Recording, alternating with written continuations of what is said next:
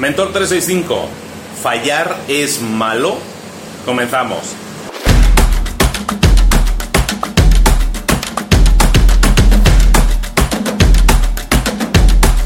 Muchas veces nos preguntamos si fallar es malo, fallar al intentar algo y fallar. ¿Eso es malo o no es malo?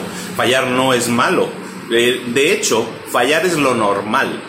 El ratio de errores, el ratio de fallos que uno comete es siempre inversamente proporcional al conocimiento que tú tienes de ese, de, eso que tú estás probando. Si tú estás probando a ir en bicicleta y no has ido nunca, el ratio de fallos que vas a tener, o sea, la cantidad de fallos que vas a tener va a ser alta. ¿Por qué? Porque estás probando algo que no habías probado antes, estás fuera de tu área de confort. Es normal que haya fallos. Eso sucede entonces, decimos, es inversamente proporcional a tu conocimiento. ¿Qué sucede cuando uno no, no, comete fallos? Uno no comete fallos cuando no está aprendiendo. Uno no comete fallos cuando está fuera de su zona de confort. Si tú no estás cometiendo errores, si tú no estás cometiendo fallos, es que seguramente estás en una posición demasiado cómoda. Cuando estás en una posición demasiado cómoda, dejas de aprender, dejas de crecer, dejas de formarte. Evidentemente también dejas de cometer fallos, pero tampoco estás creciendo. Por lo tanto, ¿cometer fallos es malo? No, no es malo, significa que estás creciendo. Y eso es algo que nos tenemos que mentalizar. Fallar no es malo, fallar es necesario porque es parte del proceso. No existe el aprendizaje sin, no existe aprender a ir en bicicleta sin caerte una o dos veces, sin caerte por lo menos de lado, aunque sea un poquito. Ninguno aprende la primera. A lo mejor hay alguna persona que en el, mundo aprendió la primera, pero no es lo normal. Lo normal es cometer fallos. Lo, lo normal es cometer errores. Comete errores, comete fallos. Ese no es el problema. El problema es que tienes que salir de tu área de confort para crecer. ¿Lo estás haciendo o no lo estás haciendo? Una manera de detectarlo es saber si estás cometiendo fallos.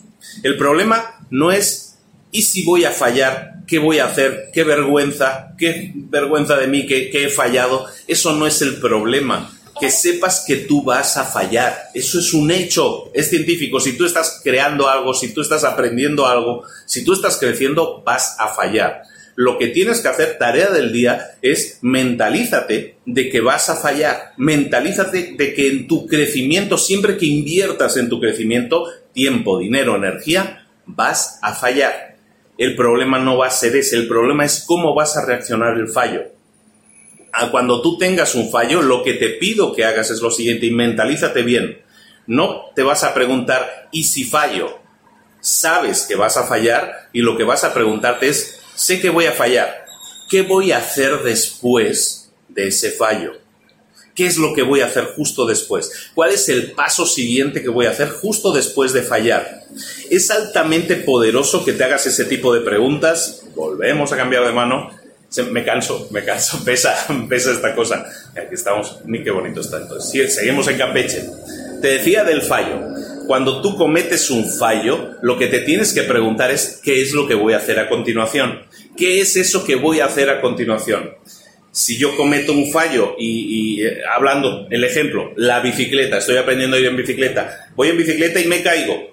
¿Qué es lo que voy a hacer a continuación? Eso es lo que me tengo que preguntar. No me voy a preguntar, ¿y si me caigo? ¿Y si me caigo? Porque entonces si, si voy haciéndome ese tipo de preguntas, lo que voy a ir es con miedo. Entonces, ¿sabes qué? Si pienso, ¿y si me caigo? ¿Y si me caigo? Pues mejor no me subo a la bicicleta y así no me caigo no me arriesgo, no aprendo.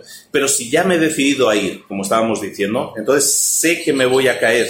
Lo que voy a hacer es pensar qué voy a hacer a continuación. Esa pregunta es mucho más poderosa porque te enfoca en pensar en acciones posteriores, en una secuencia de acciones, en la acción que tienes que hacer siempre a continuación para seguir buscando alcanzar tu meta. Y eso va a hacer que finalmente puedas ir en bicicleta, puedas aprender a nadar, puedas aprender a meditar o puedas crear esa empresa de éxito que tú quieras crear.